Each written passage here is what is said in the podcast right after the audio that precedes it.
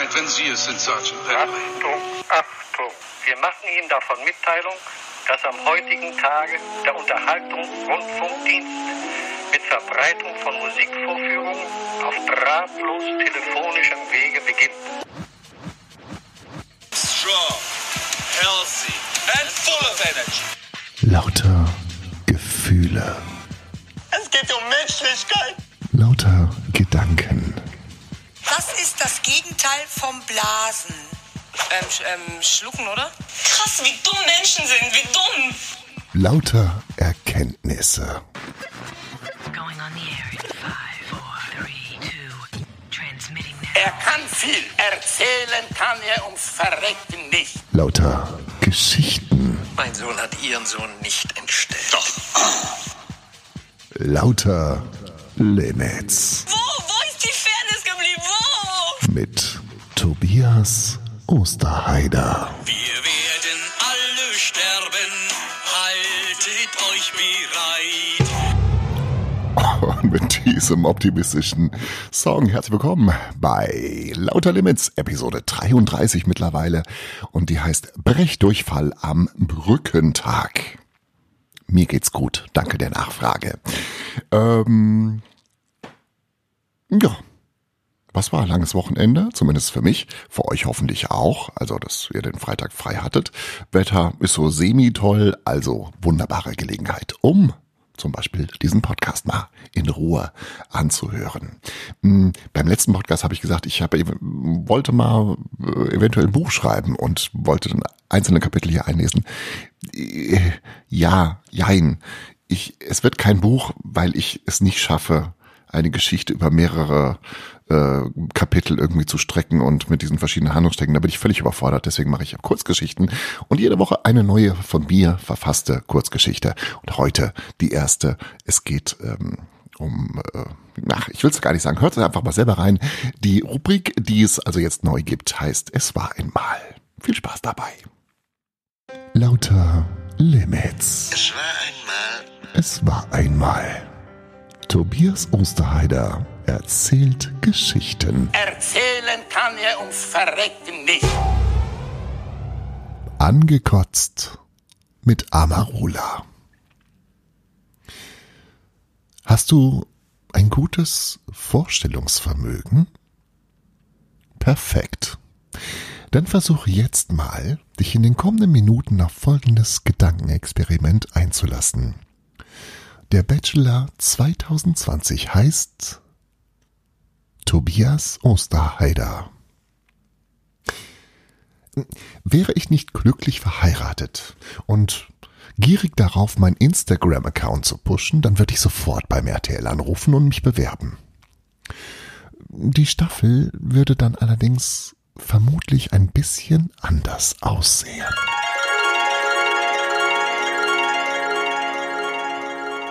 Mallorca. Eine herrschaftliche Finca in der Abenddämmerung. Fackeln brennen und verleihen der Location ein romantisches Ambiente. Vor dem Eingang steht ein Campingstuhl. Neben dem Campingstuhl ein mit Eiswürfeln gefüllter Eimer. Und in diesem Eimer zehn Flaschen Amarula. Dann komme ich ins Bild. Der Bachelor 2020. Während ich von der Finca in Richtung des Campingstuhls flaniere, wird ein Video eingespielt. Wie ich, verträumt, aber auch etwas verwegen, guckend aus dem Meer steige, ich am Steuer eines schnellen Sportwagens, ich am Strand, unzählige Klimmzüge machend. Zurück zur Finca. Die Kamera zoomt heran. Statt eines Smokings von H&M trage ich ein Frotty Jumpsuit mit süßem Alpaka-Print. Ich erzähle der Kamera eloquent, weshalb ich beim Bachelor mitmache. Naja, zum einen wegen der Klimaerwärmung und zum anderen natürlich, weil ich auf der Suche nach der großen, nach der einzig wahren Liebe im Leben bin. Hoffentlich verstehen die Zuschauer Ironie. Jetzt also ist es soweit. 20 zu allem bereite Bachelor-Bitches werden mir quasi vor die Füße geworfen und ich darf den Daumen heben oder senken. Tinder extrem sozusagen. Die weiblichen Kandidaten wurden diesmal übrigens nicht von Amorelli ausgestattet, sondern mussten sich ihre Klamotten selbst mitbringen. Ein wenig mehr Authentizität tut dem Format ganz gut. Hier trennt sich dann auch buchstäblich auf den ersten Blick Stirnrunzeln von Stil. Die Limousine hält, und auch das ist neu, einen Kilometer vor der Finca. Die restlichen 1000 Meter Schotterweg müssen die Ladies zu Fuß bewältigen. Hier macht sich weise gewähltes Schuhwerk mehr als bezahlt. Und während im Hintergrund Nancy Sinatra mit These Boots are made for walking erklingt, sehen wir Absätze brechen, Knöchel verstauchen und Fußgängerinnen fluchen. Die ersten vier schaffen den Weg nicht und sind raus. Als die Damen dann schließlich an der Finke angekommen sind, erhebe ich mich aus dem Campingstuhl und begrüße die Buhlschaften. Drei weitere Ladies beschließen angesichts meines Outfits an dieser Stelle aus dem Format auszuscheiden. Die übrigen 13 Ladies werden nun subtil ermutigt, sich der ersten Challenge zu stellen. 0,4 Liter Amarula auf Ex. Zwei verweigern vollkommen nachvollziehbar die Teilnahme an diesem unwürdigen Spiel und sind sofort raus. Hm. Die erste Folge ist noch keine halbe Stunde alt und schon hat sich das Teilnehmerinnenfeld auf eine überschaubare Anzahl reduziert. Eine Kandidatin, die sich auf Instagram SweetFox96 nennt, hat in den letzten beiden Tagen nichts gegessen, um in ihr Outfit zu passen. 400 Milliliter Sahnelikör waren kalorienmäßig eine zu große Belastung für ihren durch Verzicht geschwächten Organismus. Sie bricht erbrechend zusammen. Fünf Teilnehmerinnen geben vor, dass ihnen die sahnige Plörre total gut schmeckt. Mmm, Amarula. Ich fülle umgehend ihr Glas auf und nicke auffordernd. Letztendlich betreten von den ursprünglich 20 Ladies nur drei die Finca. Diese drei haben befragt nach ihrem Beruf nicht Influencerin angegeben, sondern gehen einer regulären Beschäftigung nach. Und welche der drei Mädchen dann letztendlich den finalen Douglas-Gutschein erhalten wird, denn es gibt keine Rosen, sondern Douglas-Gutscheine, das werden wir wohl nie erfahren. Gott sei Dank. Lauter, lauter Limits.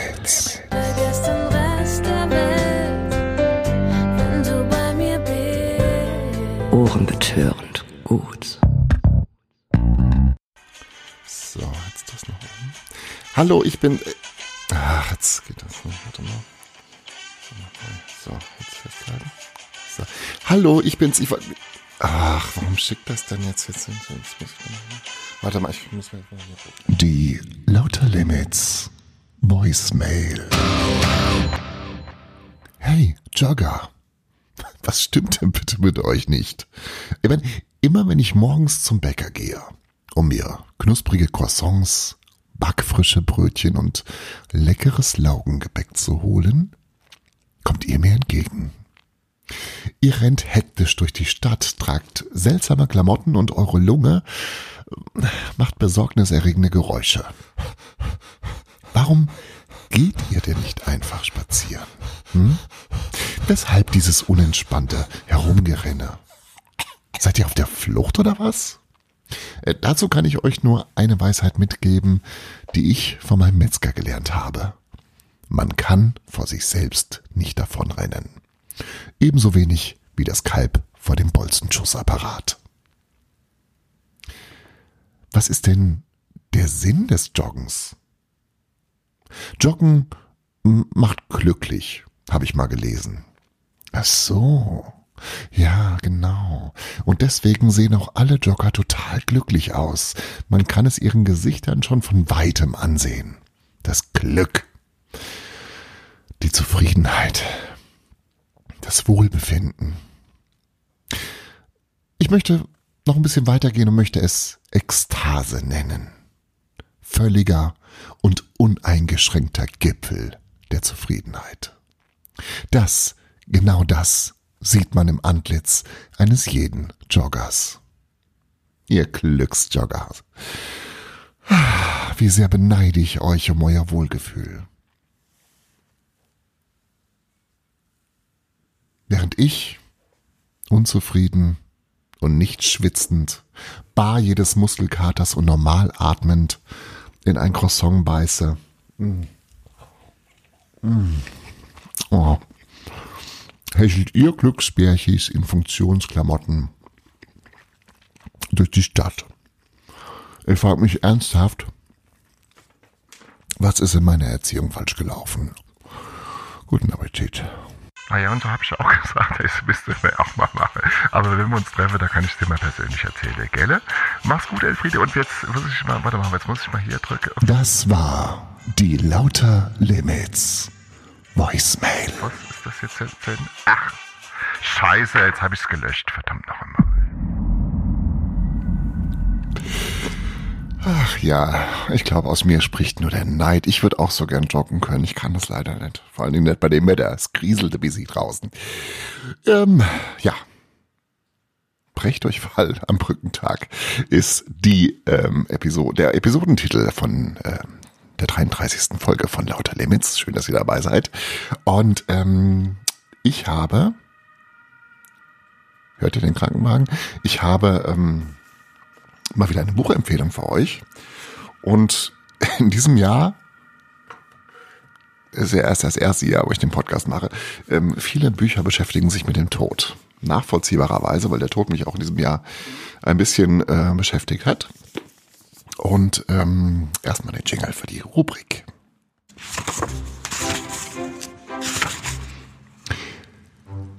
Lauter Limits liest.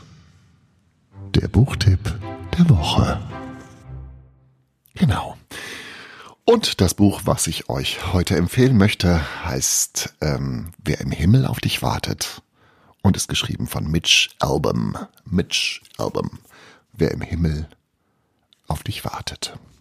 Es geht um den Tod und die Frage, was passiert denn nach dem Tod?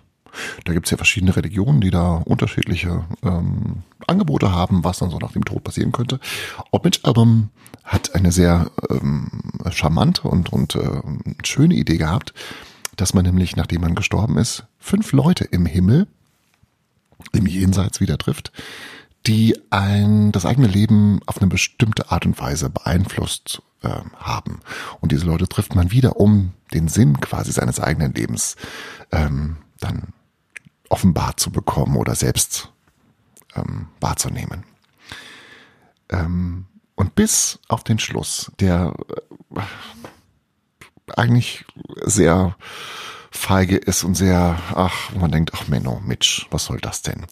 Bis auf den Schluss ist dieses Buch sehr empfehlenswert und ich möchte euch ähm, einen kleinen Einblick geben in ähm, ein Kapitel aus diesem Buch, Wer im Himmel auf dich wartet, von Mitch Album.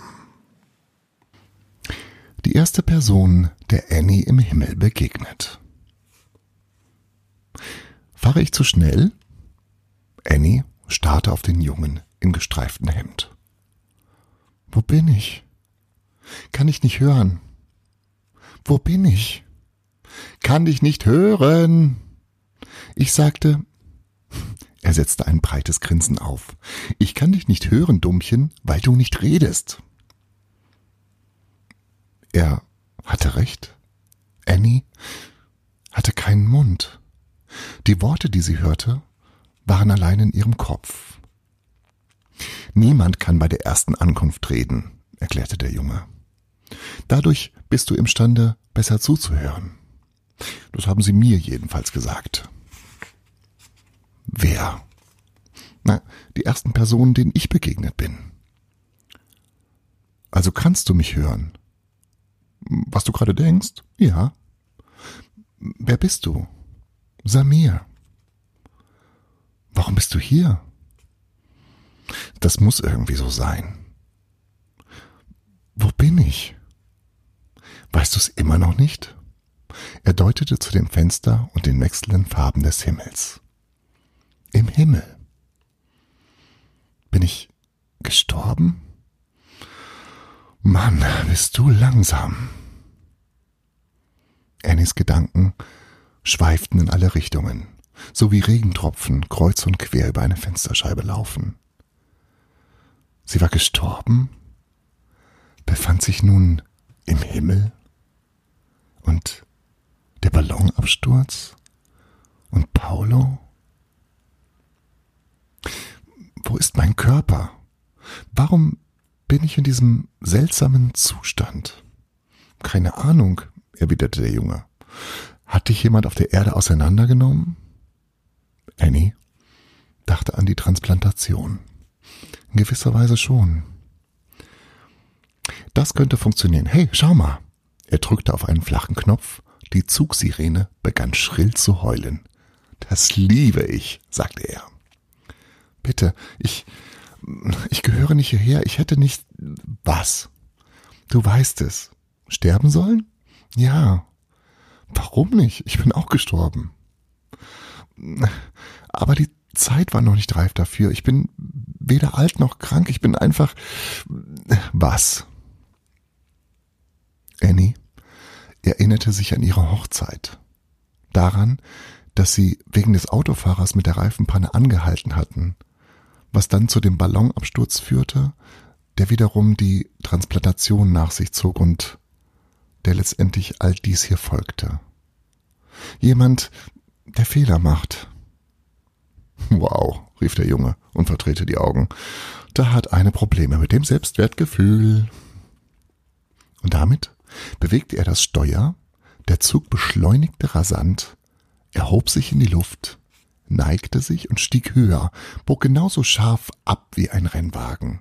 Juhu! schrie er. Weiter vorn erblickte Annie einen violetten Ozean.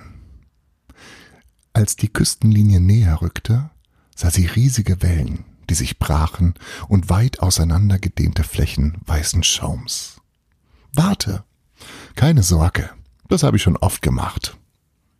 Er lenkte den Zug steil abwärts und Annie wappnete sich für den Aufprall, zu dem es jedoch nicht kam.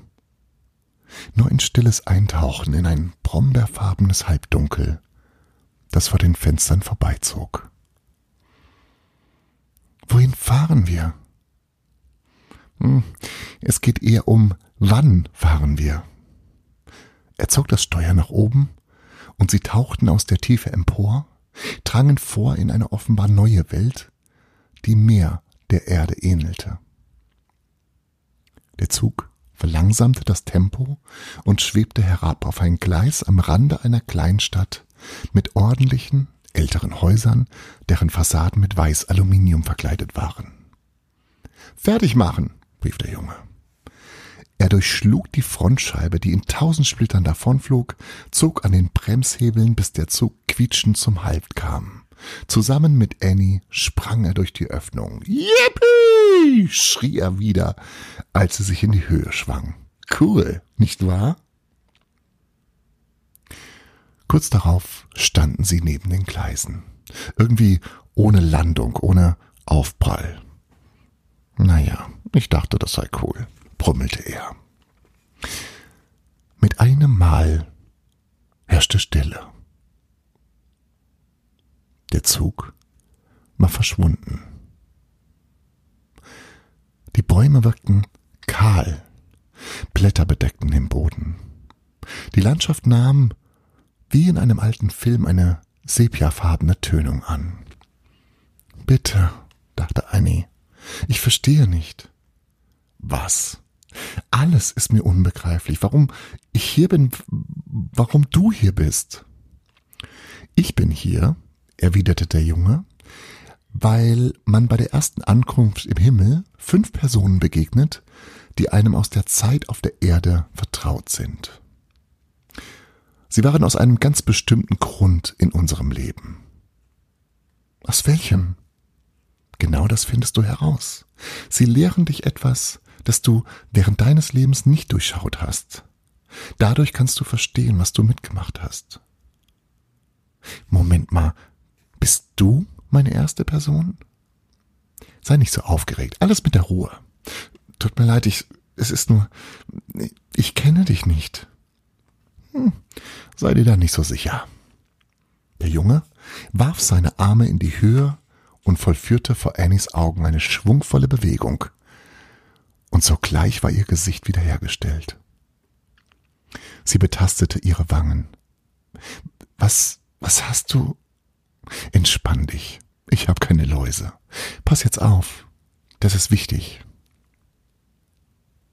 Er deutete auf die Gleise. Annies Sehkraft war extrem scharf. Aus der Ferne sah sie einen zweiten Zug mit dampfendem Schornstein näher kommen. Daneben rannte ein kleiner Junge her. Um Schritt zu halten, streckte er die Hand aus, stolperte und rannte weiter. Annie bemerkte seine nun schon vertrauten Merkmale. Pechschwarzes Haar, karamellfarbener Haut, Cowboyhalfter. Warte, bist du das? Jünger und dümmer, erwiderte der Junge. Was machst du? Ich dachte, ich könnte fliegen und ich sagte mir, ich greife mir diesen Zug und hänge mich dran wie ein Drachen. Er zuckte mit den Achseln. Hm, ich war erst sieben. Der rennende Junge unternahm einen weiteren, vergeblichen Versuch, auf den Zug aufzuspringen. Gerade fuhr der letzte Waggon vorbei. Mit zusammengepressten Kiefern spannte er die Arme an und wagte es ein letztes Mal. Endlich umklammerten seine Finger eine Stange des Geländers auf der hinteren Plattform.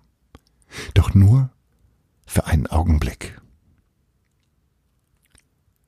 Durch die hohe Geschwindigkeit des Zuges wurde sein Arm säuberlich vom Körper abgerissen. Der Junge blieb im Schmutz zurück, fassungslos und schreiend, während der kurze Hemdärmel sich mit Blut vollsaugte. Der abgetrennte Arm fiel vom Geländer auf den Kies und färbte die Steine rot. Der Junge betrachtete Annie. Autsch, rief er.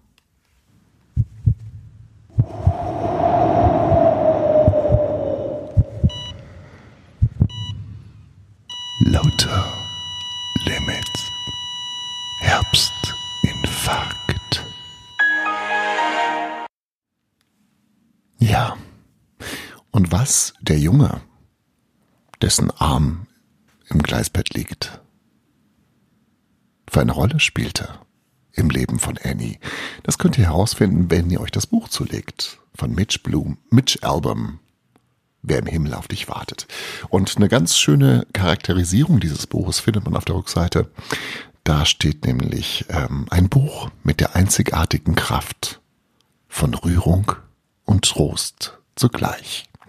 Dem ist wenig hinzuzuwerfen, äh, hinzuzufügen, außer ähm, das Ende ist nicht so schön. Also nicht schön im Sinne von nicht schön. ne? Ihr wisst, was ich meine. Das war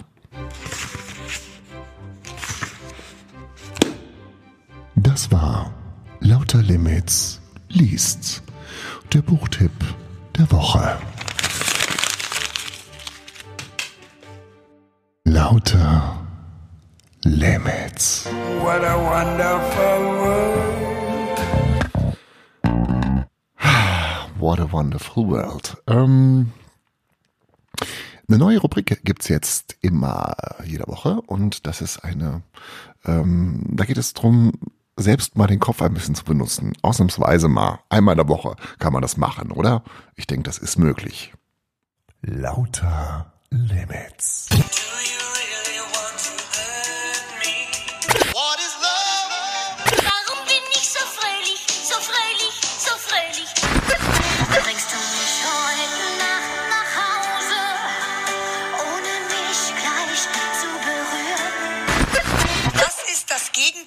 Gegenteil vom Blasen. Die Frage der Woche.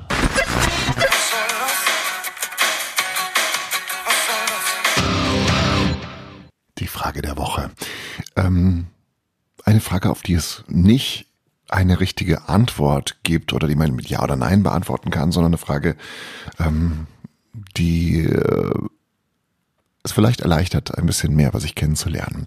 Die Frage, die ich ähm, heute stellen möchte, ist, was ist ein schöner Tod?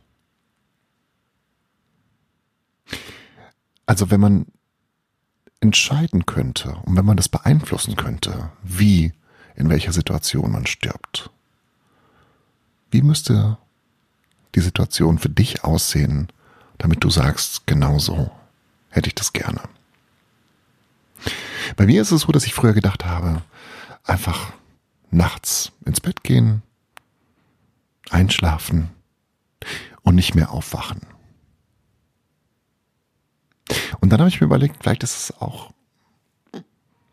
viel schöner, wenn die Leute, die ich gerne habe, die mir wichtig sind, Freunde, Familie, dass die da sind, wenn ich diese Welt verlasse und dass ich nicht ganz alleine gehe und mich nicht heimlich aus dem Weg Staub mache, sondern mich von denen verabschieden kann und loslassen kann. Weiß es nicht. Wie ist es für euch? Was ist ein schöner Tod? Macht euch, wenn ihr Lust habt, Gedanken darüber und ähm, redet mit jemandem drüber. Oder so. Oder auch nicht. Macht's wie ihr wollt. Ne? Viel Spaß dabei. Oder nicht Spaß, auch Menno. Ihr wisst, was ich meine. So. Lauter Limits. And I'm feeling good. Lauter Limits.